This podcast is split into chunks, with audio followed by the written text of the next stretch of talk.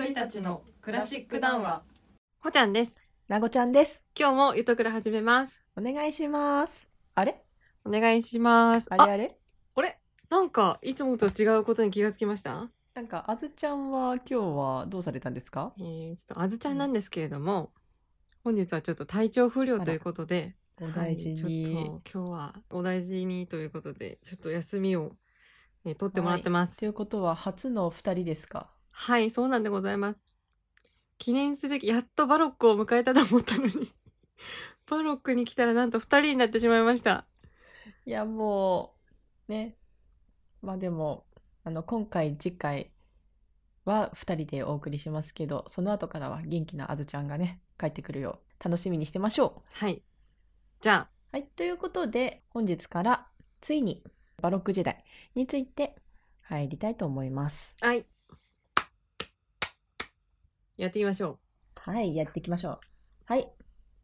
えー、バロックって、どんな意味がありますっけ？これ結構有名だと思うんだけど。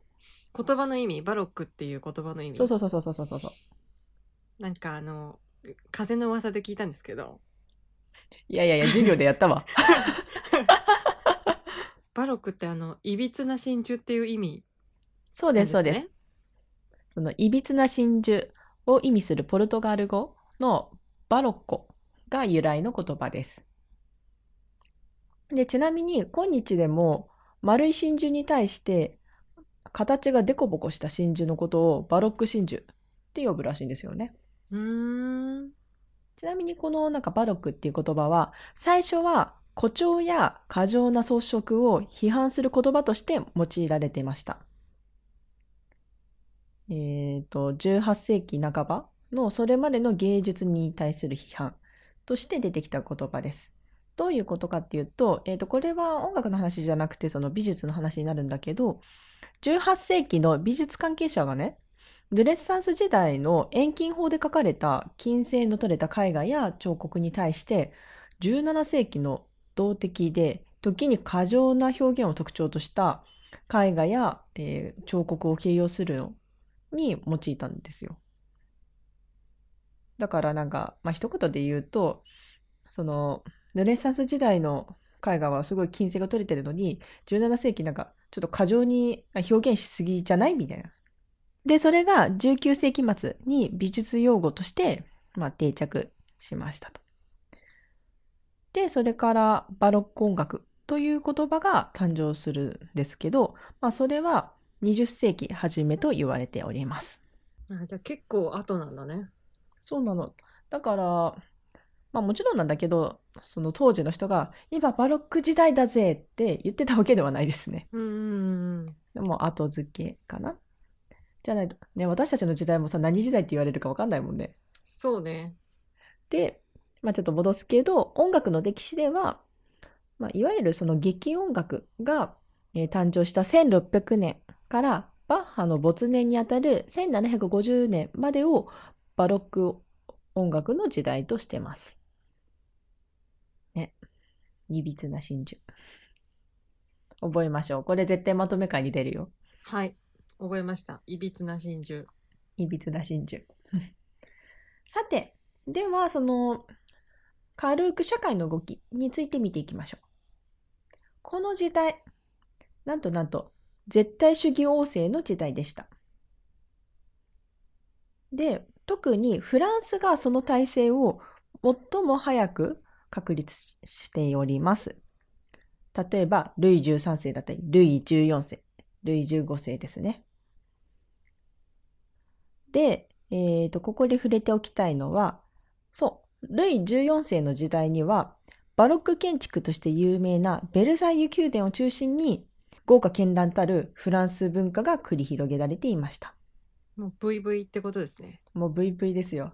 はでもベルサイユ宮殿すごいよね。あれ？行った？い。いたいたいたいたいたいたいたいたいた。朝行った。すご、すごかったよね。すごかった。キラキラキラーって。もうもうすごかった。ちょっと本当に。私行った時さ、なんか人多すぎてさ、そっちもそっちですごかったんだけどね。あ本当、うん人は中はすごくなかったけど入るまでにすごい並んだ記憶がある。へえ。うん。で、えっ、と、そう、絶対主義王政の時代でしたっていうのと、同時に植民地支配の始まりでもありました。それとは別に、そう、科学がもうますます発展していきました。例えば有名な人だと、ケプラーだったり、ガリレオなどが、まあ、この時代の科学者として、そまあ、存在というか、存命してました。で、まあ、それで科学が発展していくことによって、各国に科学アカデミーが設立されます。で、あとは、そうな、えっ、と、ルネサンスの時になんだっけ、ヒューマニズムとか人間主義？とか、なんかそういう考え方が生まれたよって話をするんだけ、したんだけど、えっ、と、バロック時代では、経験主義というのが誕生しました。まあ、この経験主義の、ま、色が濃かったのは、主にイギリスなんですが、経験主義っていうのは、理論よりも自己の経験を重視して、それによって物事を判断しようとする態度のことを言います。だから、そのような、まあでも結構その考え方って現代にも通じてると思うんだけど、経験主義の考え方。まあそれが、えー誕生したのはバロック時代です。そう。で、あとは、えー今日の最後に、まあ、ちょっとバロック音楽で登場したことだったり、誕生したことについて触れて終わりたいと思います。で、この時代で大切なのは、情念、アフェットが、まあ、表出したことです。どういうことかっていうと、えー簡単に言うと、その、バロック音楽には、アフェクテンレーレ、まあ、いわゆる情緒論、まあ、情念論って呼ばれるものなんだけど、そのアフェクテンレーレっていう特殊な表現方法があったんですね。なんかそれは音楽によって類型化された魂の状態を表現しました。例えば愛とか憎しみとか喜び、嘆き、怒りなど。えーまあ、もうちょっと細かく言うと、なんだろう、なんかまあ音楽のパターンによって情緒を表現してたのね。なんかえーと、宗教曲においては、まあ、カノンやその分散和音の反復はキリストに対する忠誠。で、トレモノは怒りを表していたとか。まあ、こちらは、あの、ピアノステージさんの 記事を読ませていただいたんですが、ピティ、ピティナさんから。はい、ここだけ。なので、あの、もう少し細かく、なんか、知りたいなっていう方は、ピアノステージ、なんか、ボリューム07の4を検索してみてください。まあ、アフェクテンレーレで検索すれば出てくると思います。はい、ありがとう。で、このアフェクテンレーレっていうのは、まあ、えー個人の内面的感情を表現するわけではありませんでした。で、またこのアフェクテンレーレっていうのは、そのバロック時代においては、フィグレンレーレ、音形論と関連付けられることが多いです。まあさっきのやつだね、なんかその、この音形はこういうのを示しているっていう話です。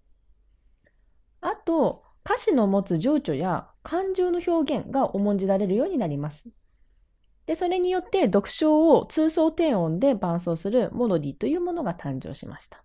で、また、ついにここで、オペラ劇場誕生イエーイイエーイ初めてのオペラ劇場が1638年にベネツィアで誕生しました。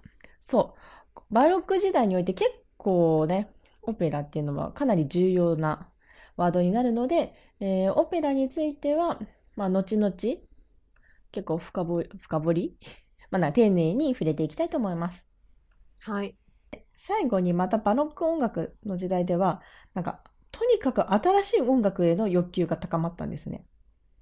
だから、過去の音楽が、まあ、その、結構、まあ、比較的すぐになんか忘却される時代となってしまいましたと。まあまあ、でも新しい音楽を作ろうとしてるのはどの時代も変わらないから。そう。だけど、その今までの時代より、より、なんかもっともっと新しい音楽作ってやるっていう、ね、意スピードが。志があ高かったって感じですかね。はい。